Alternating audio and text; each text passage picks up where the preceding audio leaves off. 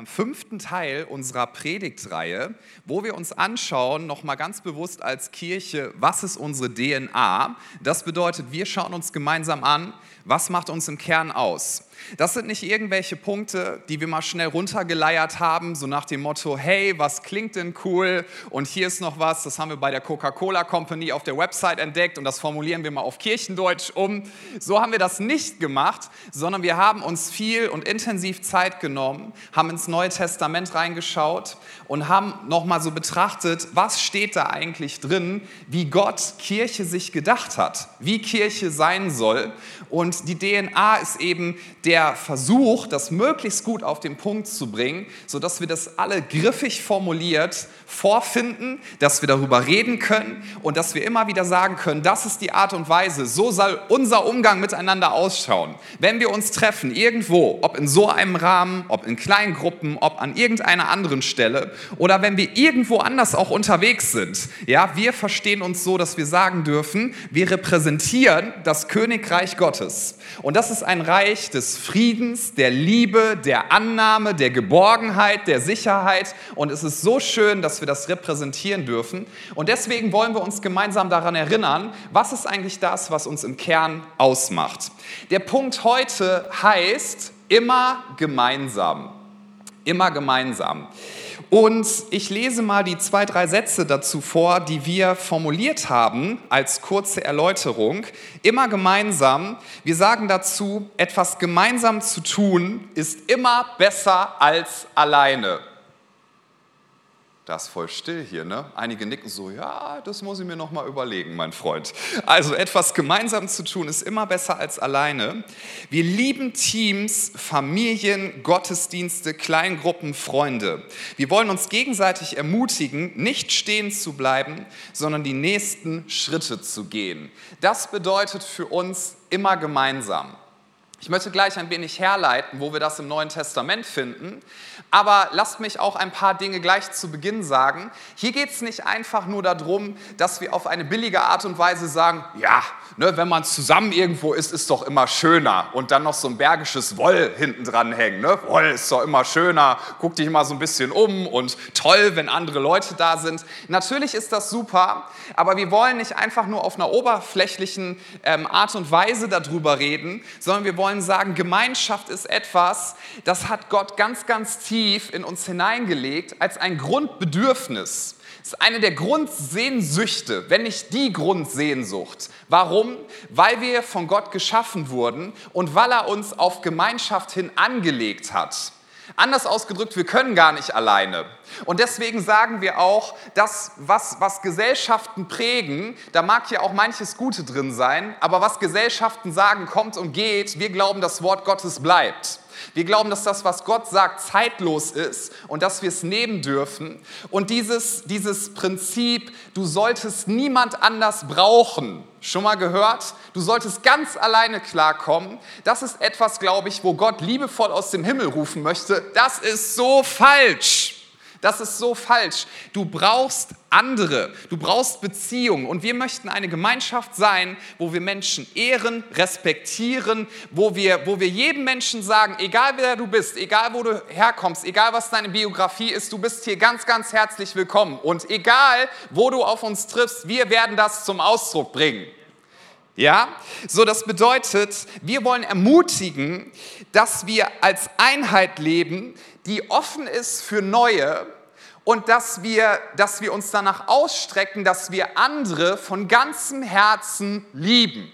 Und damit meine ich übrigens nicht eine romantische Form der Liebe zuallererst. Du kannst nicht jeden hier im Raum romantisch lieben, bitte versuch das gar nicht, das wäre auch komisch. Wir reden hier nicht zuallererst über ein Gefühl, Gefühle sind super, sondern wir reden darüber, dass wir sagen, wir haben etwas von Gott bekommen. Das wollen wir miteinander leben, das wollen wir miteinander teilen, aber mancher kriegt da ja gleich auch vielleicht ein bisschen Panik. Heißt das denn jetzt, wenn wir alles gemeinsam machen sollen, dass wenn jemand jetzt auf mich zukommt, ja, und zum Beispiel sagt, Manu, ich habe so auf dem Herzen, ja, dass ich mit dir in Urlaub fahren möchte und er dann automatisch antworten muss, weil er ist ja Christ, ja, nee, ist ja klar, da brauche ich auch meine Frau nicht mehr fragen, das machen wir. Nehmen wir noch zehn andere Leute mit. Genau, da ist Laura ganz wach. So, no, das heißt es übrigens nicht. Ja, wir reden, hier, wir reden hier nicht einfach nur über Chemie und über Leute, die du dir sowieso als Freunde aussuchen dürftest oder würdest. Das darfst du übrigens machen. Sondern wir reden hier über etwas Göttliches und Übernatürliches. Wir reden darüber, dass das immer gemeinsam bedeutet, dass wir offen sein wollen und werden übrigens für andere. 1. Korinther 14 steht ab Vers 24. Wenn aber alle weissagten und es käme ein Ungläubiger oder Unkundiger, heißt der uns noch nicht so kennt, herein, so würde er von allen überführt, von allen erforscht und so würde das Verborgene seines Herzens offenbar und so würde er auf sein Angesicht fallen und Gott anbeten und bekennen, dass Gott wahrhaftig in euch ist. Hier bringt der Apostel Paulus zum Ausdruck, dass ein, ein Traum oder das, was Gott in Kirche hineingelegt hat, das folgende ist, dass wenn Menschen reinkommen, die diese Gemeinschaft bisher noch nicht gekannt haben, anhand unserer Beziehung untereinander und wie wir miteinander umgehen, sagen, das gibt mir einen Hinweis darauf, dass es Gott wirklich gibt und das gibt mir einen Hinweis darauf, dass Gott für mich ist, wie wir es gerade in der Lobpreiszeit betont haben, und dass Gott Liebe ist. Und deswegen ist das so wichtig, dass wir diesen Gedankengang mitgehen und nicht einfach nur sagen, ja, wie als Kirche, Kirche ist im Prinzip ne, so ein Dachverband der Gläubigen. Irgendwie muss man sich ja auch treffen. Nein, das, das sind wir nicht. Wir sind eine Familie. Wir sind, sagt uns das Neue Testament, aus Gott geboren. Werde ich gleich noch mal ein bisschen drauf eingehen. Das heißt, wir haben geistlich gesprochen eine komplett neue Genetik. Und wenn die Bibel sagt, wir sind Geschwister, dann ist das nicht nur so ein süffisant interessanter, süßer Begriff, sondern die Bibel meint das genauso. Du darfst dich mal umgucken. Hier, guck mal ein bisschen rum. Guck mal, guck mal, guck mal, irgendwelche Menschen angucken. Also nicht anstarren, das wäre dann ein bisschen scary. Ja, aber guck dich mal um. Das sind wirklich deine Geschwister. Also wenn du Christ bist, dann gehörst du zu Gottes Familie. Das ist nicht nur so ein netter kleiner Gedanke, ja, fühlt euch mal so ein bisschen so, als wärt ihr eine Familie. Nein, nein, ich darf dir sagen, wir sind eine Familie. Das ist ja auch unser erster DNA-Punkt. Und weil wir das sind, wollen wir Dinge gemeinsam tun. Christsein funktioniert nicht alleine. Das geht nicht. Und zwar nicht nur, weil es halt ganz nett ist, wenn man Dinge nicht alleine tut. Nein, nein, es ist fundamental wichtig, dass wir gute Beziehungen miteinander leben, dass wir Menschen annehmen, dass wir Menschen lieben. Und das ist übrigens auch der Hauptgrund, warum wir sagen, wir treffen uns im Gottesdienst, wir wollen Teams haben und wir wollen Kleingruppen haben. Wusstest du, dass wir das nicht zuallererst machen, damit irgendwelche Programme am Laufen sind? Also verstehe mich nicht falsch. Ich finde es richtig gut, dass wir ein Lobpreisteam haben, dass wir ein Serviceteam haben, ein Welcome-Team. Übrigens gebt mal Applaus für alle unsere genialen Mitarbeiter, die machen das so gut. Natürlich ist das gut, wenn Leute sich einbringen, das ist wichtig. Aber zuallererst geht es darum, dass Orte kreiert werden, wo Menschen aufgenommen und angenommen werden können. Ich sage das nochmal. Der allererste Sinn, weswegen wir Kleingruppen und Teams haben, ist, dass Menschen aufgenommen werden und angenommen werden.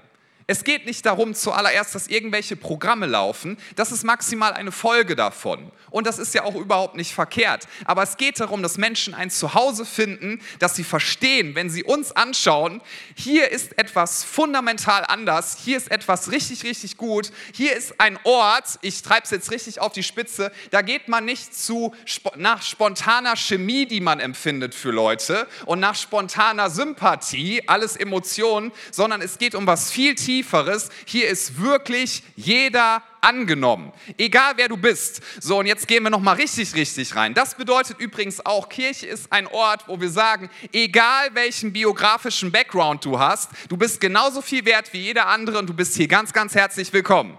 Ha.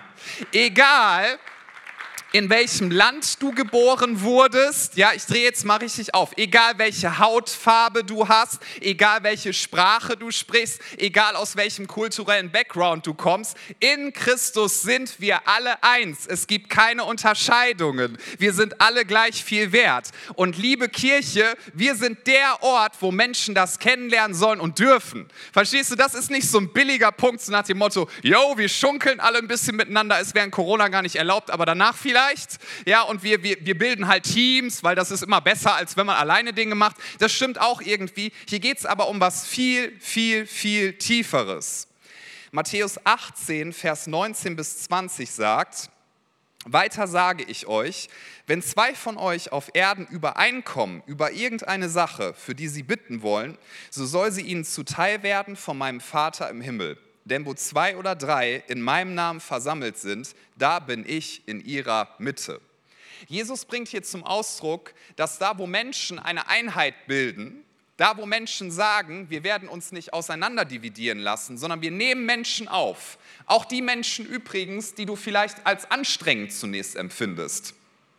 An der Stelle gucken wieder viele ganz fromm, kennst du nicht, ne?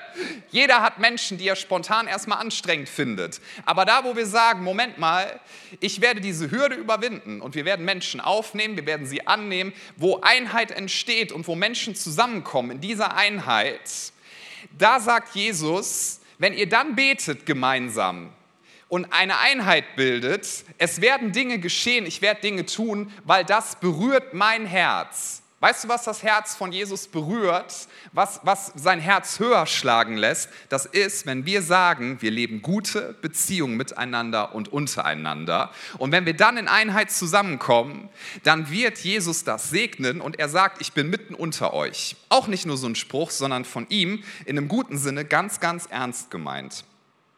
1. Korinther 3, Vers 3 bis 4. Auch eine ganz interessante Stelle. Da sagt Paulus, denn ihr seid noch fleischlich. Das heißt nicht, dass ihr gerne Fleisch esst oder nicht esst, das ist jetzt nicht das Thema, das lassen wir mal beiseite. Ja? Denn ihr seid noch fleischlich. Solange nämlich Eifersucht und Streit und Zwietracht unter euch sind, seid ihr da nicht fleischlich und wandelt nach Menschenweise. Denn wenn einer sagt, ich gehöre zu Paulus, der andere aber ich zu Apollos, seid ihr da nicht fleischlich? Kurzer Kontext, Worauf, worauf hier eingegangen wird, ist, dass es Streitigkeiten gab, Eifersüchteleien, falls es das Wort überhaupt gibt, aber ihr wisst, was ich meine, in der Kirche und dass Leute gesagt haben, ach, ich finde den Prediger gut, ich finde den aber besser. Ja, also das war so der Streitkontext, ohne jetzt zu tief reinzugehen, aber ich finde das immer wieder ganz lustig, weil manchmal erkennt man das auch heute. Da waren die einen, die haben gesagt, ach, den Petrus, den hören wir immer so gerne, ja? Und wenn der gepredigt hat, dann haben die Leute gesagt, Petrus, du bist so ein toller Prediger. Kannst du uns nachher nach dem Gottesdienst noch mal erzählen oder am besten in der Predigt, wie das war, als Jesus auf dem Wasser gelaufen ist und du bist aus dem Boot ausgestiegen und Petrus, ja, das erzähle ich euch gerne nochmal. Und dann gab es Leute, die haben gesagt, Mann, ich kann das einfach nicht mehr hören. Immer die gleichen Geschichten. Dann gab es den Paulus, ja, den, den Kirchengründer, wo alle gesagt haben, das ist unser Gründer, mit dem identifizieren wir uns. Und der, der, das ist so der Heidenapostel, das ist der Hammer, dass wir den hier haben, den finde ich ganz, ganz toll. Dann gab es die Leute, die gesagt haben, der Apollos, den finde ich viel besser. Der kann sich so eloquent ausdrücken. Da kann man auch mal Leute in Gottesdienst einladen, die Abitur haben. Ja, das versteht man einfach richtig gut, was der sagt. So haben die sich untereinander gestritten. Ich weiß nicht, ob es schon Abitur gab, zugegebenermaßen, aber ihr versteht, was ich meine. Und dann haben die sich sich gefetzt und gesagt, super Prediger. Und dann gab es doch die Gruppe, das klingt übrigens ganz, ganz heilig, ist aber nicht heilig, die haben gesagt, nee, wir gehören zu Christus. Da dachte ich beim Lesen immer so, ja, das ist doch eigentlich das Richtige. Nee, ist es nicht. Entschuldigt, wenn ich das so sage, aber das ist das Arroganteste überhaupt. Also ihr anderen drei Gruppen, ne, ihr seid Fleisch, wir gehören zu Christus. Aha. So, also die haben sich richtig gefetzt, richtig gestritten. Das war der Kontext. Und was Paulus im Kern deutlich machen möchte, ist, hey, es geht nicht darum, welche Menschen wir toll finden, zuallererst, wo wir uns dann unseren Wert rausziehen, so nach dem Motto, ich gehöre zu dem oder zu ihr oder wie auch immer, sondern wir alle gehören zu Christus. Und dann sagt er, Ihr seid fleischlich, solange Eifersucht, Streit und Zwietracht unter euch herrschen. Und da lasst uns mal gedanklich eine Weile stehen bleiben und das ein bisschen vertiefen. Was bedeutet das? Es möchte uns sagen, dass wir eigentlich geistlich sein können und sollten. Ich wiederhole das. Das sagt uns, dass wir eigentlich geistlich sein können und sollten.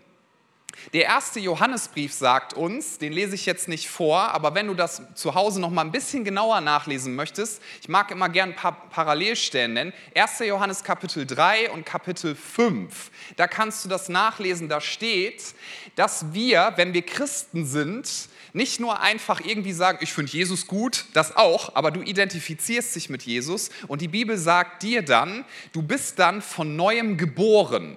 Das heißt, du hast eine neue Genetik geistlich gesehen. Das ist damit gemeint. Du bist dann aus Gott geboren, du hast neues Leben, ein neues geistliches Leben. Und dieses geistliche Leben äußert sich folgendermaßen und möchte sich in folgender Art und Weise entfalten. In, in Kontrast zum fleischlichen Leben. Es möchte sich entfalten, indem du deine Geschwister und ganz einfach runtergebrochen, jeden, der in deine Kirche kommt, liebst. Und die Bibel sagt nicht nur, du solltest das tun, das wäre ja wiederum sehr oberflächlich, sondern sie sagt, das ist deine Genetik, du kannst das tun. Ich will das ein bisschen sacken lassen, ganz bewusst, weil ich von vielen Menschen immer wieder höre und, und das selber ja auch manchmal so empfinde, dass man irgendwie so denkt, oh, mit dem oder mit ihr komme ich nicht klar. Die Bibel sagt dir, kommst du doch. Die Bibel sagt, du kannst diese Person lieben. Warum? Weil die Genetik Gottes in dir ist. Ich möchte uns drei Begriffe geben für all die, die mitnotieren, innerlich und äußerlich. Ja? Genetik, Liebe und Glauben. Genetik, Liebe und Glauben. Genetik bedeutet, es ist deine Veranlagung, wenn du an Jesus Christus glaubst, du bist von neuem geboren, du bist aus Gott geboren, du bist nicht mehr fleischlich, aber du kannst dich jetzt entscheiden, wie sehr die Liebe Gottes auf dich einwirken darf und wie sehr sie sich entfalten kann. Je mehr du also die Liebe Gottes an dich ranlässt, desto mehr wirst du merken, dass du Kraft hast, andere Menschen zu lieben. So, deswegen geht es hier nicht zuallererst darum, dass wir sagen, hey, wir sollten andere Menschen übrigens cool finden und jetzt strengen wir uns alle mal ganz besonders an. Wenn ich das mache, dann kriege ich irgendwann fast jeden bestimmt dazu in diesem Raum, dass wir alle mit einem schlechten Gewissen hier rausgehen und sagen, ja, stimmt auch, ja, ja, ich sollte ihn mehr lieben, ja, ja, ich werde ihm da auch vergeben und dem, ja, ich werde den, ich werde jetzt öfter mal, wenn ich den treffe, Preis dem Herrn sagen und nicht du Blödmann, das kriege ich schon hin. Und, und ja, also wenn ich mit den Augen rollen möchte, ich ziehe einfach eine Sonnenbrille auf, dann sieht er das nicht. Ne? Ich streng mich jetzt mal an und das werden wir schon irgendwie hinkriegen. Ich finde den zwar total nervig, aber so ist es nicht gemeint. Es geht nicht darum, dass, dass ein Pastor von der Bühne dann sagt, so Freunde, ne, hier es ja, wir sollten immer Dinge gemeinsam tun, wir sollten Teams super finden, Kleingruppen super finden, Gottesdienste super finden und bitteschön, jetzt nehmt doch mal hier jeden an, das kriegen wir doch wohl hin, oder? So, und jetzt gehen wir alle mal nach Hause und versuchen das. Nein, darum geht es hier nicht. Die Bibel sagt, wir sind nicht mehr fleischlich, wir sind geistlich. Das bedeutet, du hast Jesus Christus angenommen, du bist von neuem geboren, du hast göttliche Genetik in dir und die kann sich und will sich jetzt entfalten, sodass du andere Menschen lieben kannst dass du andere Menschen lieben kannst. 1. Johannes 4 steht ab Vers 19. Wir lieben ihn, also Gott, weil er uns zuerst geliebt hat. Wenn jemand sagt, ich liebe Gott und hasst doch seinen Bruder, so ist er ein Lügner, denn wer seinen Bruder nicht liebt, den er sieht, wie kann er Gott lieben, den er nicht sieht? Und dieses Gebot haben wir von ihm, dass der, wer Gott liebt, auch seinen Bruder lieben soll. Hier steht also, wer Gott liebt, ich drücke es mal anders aus, der wird seinen Bruder und der wird seine Schwester lieben. Das ist super wichtig, dass wir das ein bisschen nachvollziehen, diesen Gedankengang. Es geht hier nicht darum, dass wir uns jetzt alle mal zusammenreißen und ein bisschen was vornehmen, sondern zuallererst geht es darum, dass du Gott von ganzem Herzen liebst. Wenn du nämlich Gott von ganzem Herzen liebst, dann wird seine Liebe dein Herz immer wieder verändern und dann wird das, was an göttlicher Genetik, an göttlicher Identität in dir angelegt ist, sich immer mehr entfalten. Kannst du mal ein praktisches Beispiel ähm, dir einfach vorstellen? Ein Kind, jetzt mal im Natürlichen gesprochen, kann eine Top-Genetik haben. Wenn das aber nicht in einem guten Umfeld aufwächst, also in einem liebevollen Umfeld, in einem Umfeld mit Förderung und so weiter und so fort, wenn dieses Kind immer nur hört, du bist nichts wert, du, du bist nicht gewollt, du bist nicht gemocht, dann wird sich das, was in diesem Kind eigentlich angelegt ist, nicht so gut entfalten, wie wenn dieses Kind in einer sicheren, liebevollen Gemeinschaft ist, oder? Können wir dem zustimmen? Also ein Kind wird sich dann bestmöglich entwickeln, wenn Leute da sind, die sagen, hey, du bist gut, wir sind für dich, wir lieben dich. Dann ist, ist das, was in dem Kind angelegt ist, wird sich dann entwickeln können. Jetzt kommen wir nochmal zu uns. Sprich, das, was in uns angelegt ist an göttlicher Genetik, das kann sich dann entwickeln und wird sich dann entwickeln, wenn wir verstehen nochmal, Gottes Liebe ist keine Information, sondern du brauchst diese Begegnung mit Gott. Je mehr Begegnung mit Gott und mit seiner Liebe, desto mehr wird sich das in dir entfalten und desto mehr wirst du erkennen, ich kann andere lieben, selbst wenn ich sie auf menschlicher Ebene zunächst anstrengend finde. Warum? Weil ich so voll bin mit der Liebe Gottes. Und so kann dann auch, da fordert dann Johannes in seinem Brief zu auf, so kann er dann nämlich sagen, lass lasst uns einander lieben. Aber das ist doch jetzt doch wieder eine Aufforderung, Christian. Ja, das stimmt. Das ist eine Aufforderung zum Glauben. Deswegen habe ich gesagt, Genetik, Liebe, Glauben ist eine Aufforderung zum Glauben. Stell dir mal vor, du bist in einem Strafgefangenenlager, ein ganz düsterer Ort, furchtbare Situation, Mangelernährung. Du bist dort ein Mitgefangener, euch geht's richtig schlecht, ihr habt noch nicht mal sauberes Wasser. Und wenn du dann sagst, hey, lasst uns ein Festbankett essen, ich glaube nicht, dass da Freude aufkommen wird, oder? Warum? Es gibt kein Festbankett. Wir können davon nicht essen. Wenn du aber auf einer Hochzeit bist und da sitzen lauter Gäste und die sind ausgehungert und haben richtig Bock, was zu essen und da steht ein Buffet und der Caterer, ja, ich liebe das immer, der nimmt diese Deckel ab und dann siehst du das schon alles Antipasti, selbstgemachte Knoblauchbutter, alles, was man da so macht. Und du dann sagst, lasst uns ein Festbankett genießen, ist das keine religiöse Forderung, sondern es ist einfach nur die Aussage, hey, hier ist ein Bankett, wir haben Hunger, lasst uns dorthin gehen und essen.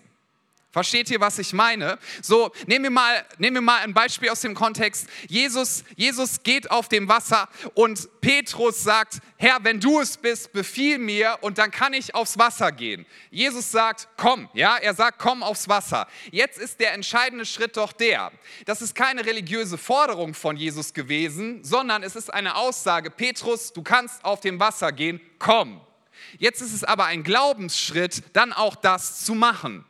Und entschuldigt bitte, wenn ich, wenn ich ein bisschen ironisch das ausdrücke, aber manchmal kommt mir das so vor, wir sitzen alle ja wie so Booten auf so einem stürmischen See und, und wir sitzen alle drin, und Jesus läuft auf dem Wasser und sagt, okay, ich möchte euch jetzt mal erklären, ihr könnt auf dem Wasser gehen. Und dann sitzen wir alle da, ach voll cool, coole Aussage. Punkt eins, wir können auf dem Wasser gehen. Punkt zwei, ihr braucht Mut dafür. Ah, Punkt zwei, ich brauche Mut dafür. Ich genau. Dann macht Jesus noch einen interaktiven Teil mit uns, ja, schreibt noch was an eine Flipchart und dann gibt es noch so einen Koffer mit so Zettelchen Zettelchen drin, da kann jeder dann noch einen Begriff aufschreiben, was wir damit verbinden, wenn man auf dem Wasser gehen würde. Und dann, ja, geht Jesus so vom See weg und wir bleiben alle im Boot sitzen. So kommt mir das manchmal vor. Der Punkt ist der, es geht nicht nur darum, die Information zu verstehen, sondern zu sagen, ich glaube, ich bin von neuem geboren. Ich glaube, ich habe göttliche Genetik in mir. Ich glaube, dass seine Liebe die stärkste Kraft im Universum ist, die alles verändert. Und weil das so ist, kann ich den anderen lieben. Weil das so ist, muss ich nicht bitter bleiben. Weil das so ist, kann ich Menschen von Herzen aufnehmen, die ich rein von der Chemie her betrachtet vielleicht erstmal anstrengend finde. Ich muss nicht fleischlich sein. Ich muss nicht eifersüchtig sein. Ich muss nicht neidisch sein. Ich kann andere Menschen lieben. Das ist keine Durchhalteparole, sondern es ist einfach ein Glaubenssatz und ein Glaubensschritt, den ich als Folge davon gehe, dass ich sage, ich kann das. Deswegen wollen wir sagen, hey, immer gemeinsam. Hol dir nicht nur Leute in deine Teams, in deine Kleingruppe, wo auch immer hin, wo, wo du sagst, wow, mit denen würde ich auch in Urlaub fahren, mich direkt befreunden und so weiter und so fort. Das ist auch nicht verkehrt. Aber ganz ehrlich, Freunde, was wäre die Unterscheidung zu irgendeinem anderen Ort auf der Welt?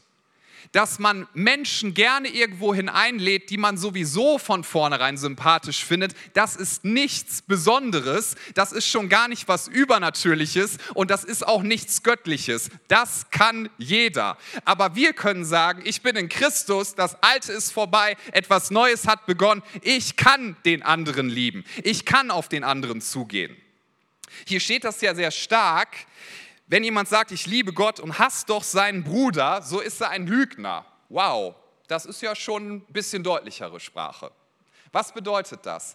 Wenn du sagst, du liebst Gott, dann sagst du damit, du bist von seiner Liebe gefüllt und dann wirst du nicht jemand anderen hassen können. Also natürlich vielleicht temporär, aber du wirst nicht da drin bleiben können. Denn die Logik ist die, die Liebe Gottes ist so stark, sie ist so überwältigend, das wird so viel mit deinem Herzen machen, dass du immer wieder sagen wirst, Moment mal, wenn ich so viel Liebe und Annahme bekommen habe, dann brauche ich gar nicht mehr andere Menschen anzapfen, dass sie mir das geben. Was übrigens der Hauptgrund ist, warum wir Streitigkeiten untereinander haben. Weißt du, was der Hauptgrund ist für Streit? Der andere, sagst du natürlich, die andere. Nein, nein, der Hauptgrund ist, dass du Bedürfnisse hast, ich habe Bedürfnisse, wir versuchen andere Menschen anzuzapfen und wenn sie nicht so reagieren, wie wir das wollten, wenn sie uns nicht das geben, was wir uns erhofft hatten, dann werden wir sauer, dann werden wir eifersüchtig und dann gehen wir in Streitereien hinein. Wenn wir aber Gott, ich nenne es mal ein bisschen krass, anzapfen, das dürfen wir nämlich, seine Liebe, dann werden wir erkennen, wow, ich brauche mich gar nicht mehr mit anderen Menschen streiten streiten, weil sie müssen nicht die tiefste Sehnsucht meines Herzens füllen. Dazu ist ein Mensch übrigens auch nicht geeignet. Das kann nur Gott. So, und wenn wir also gefüllt sind mit seiner Liebe, dann werden wir sagen, ich, ich will nicht jemand anders hassen. Jetzt denkt wahrscheinlich der ein oder andere, naja, hassen, das ist ja auch ein bisschen krass ausgedrückt, ich hasse doch niemanden. Ja, darf ich mal fragen, wirklich? Also wer von uns hier hasst noch andere Menschen? Bitte nicht melden. Ich will es einfach nur mal so fragen. Ich bin ja christlich sozialisiert aufgewachsen und wenn ich mal so aus der Schule nach Hause gekommen bin und gesagt habe, ja, meine Eltern, die haben immer versucht, mich zu fragen, wie war denn die Schule und äh, so, ne? Als kleiner Junge, ich, ich habe nie viel gesagt. Ich habe immer gesagt, gut oder schlecht oder geht's so. Und meine Mama hat immer nachgefragt, ja, wie war es denn genau? Dachte ich, das will ich überhaupt nicht erzählen. Naja, dann habe ich was erzählt und wie ist es denn mit dem? Ja, der ist doof, ich hasse den voll voll. Nein, nein, wir hassen nicht. Kennst du das, wenn man sagt, als Christ, das machen wir nicht? So, was wir damit aber machen ist, dass wir, dass wir sagen, das, was du da empfindest, wir deuten das jetzt mal um und drücken das anders aus. Und je erwachsener wir dann werden, legen wir uns das so zurecht und sagen, das ist kein Hass, das ist maximal ganz, ganz starke Antipathie. Ja? Das, das ist doch kein Hass. Also ich bin doch Christ, ich hasse doch nicht. Darf ich uns mal sagen, nur weil du Sünde umdeutest, heißt das nicht, dass es keine Sünde ist. Das predige ich auch mir selbst, ja? Also Steine schön unten lassen. Nur weil du Sünde umdeutest, heißt das nicht, dass es keine Sünde mehr ist. Erst in dem Moment, und das ist doch das, was Evangelium heißt, erst in dem Moment, wenn wir es bekennen, kann Jesus uns verändern und die Macht der Sünde zerbrechen in unserem Leben. Und erst dann können wir Schritte in Freiheit gehen. Wenn wir aber Sünde umdeuten, wenn wir sagen, ja, ich kann den halt einfach nur nicht leiden und, und so, das ist aber kein Hass, dann wirst du nicht Schritte in Freiheit gehen können.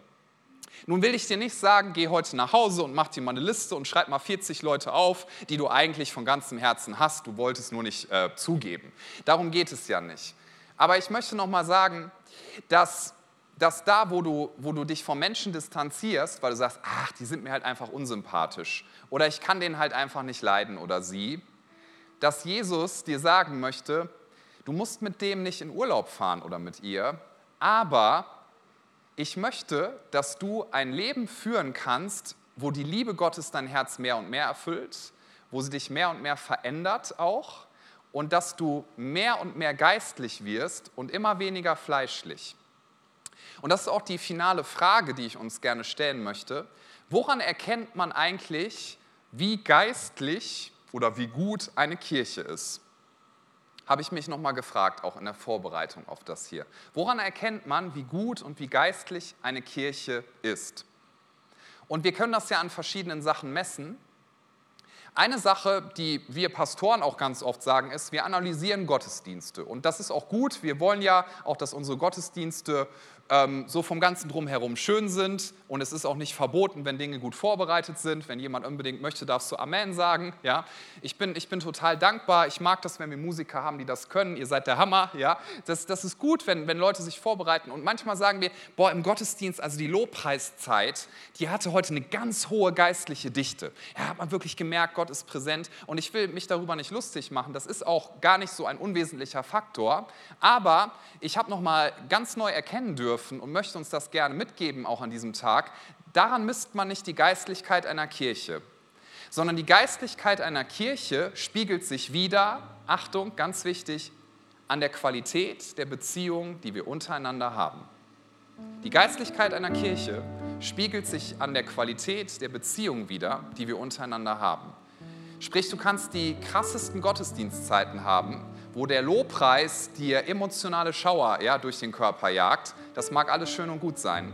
Aber Jesus hat nicht gesagt, an den krassen Lobpreiszeiten und der geistlichen Dichte im Gottesdienst wird man erkennen, dass ihr meine Jünger seid. Er hat gesagt, an der Liebe, die ihr zueinander habt, wird man erkennen, dass ihr meine Jünger seid.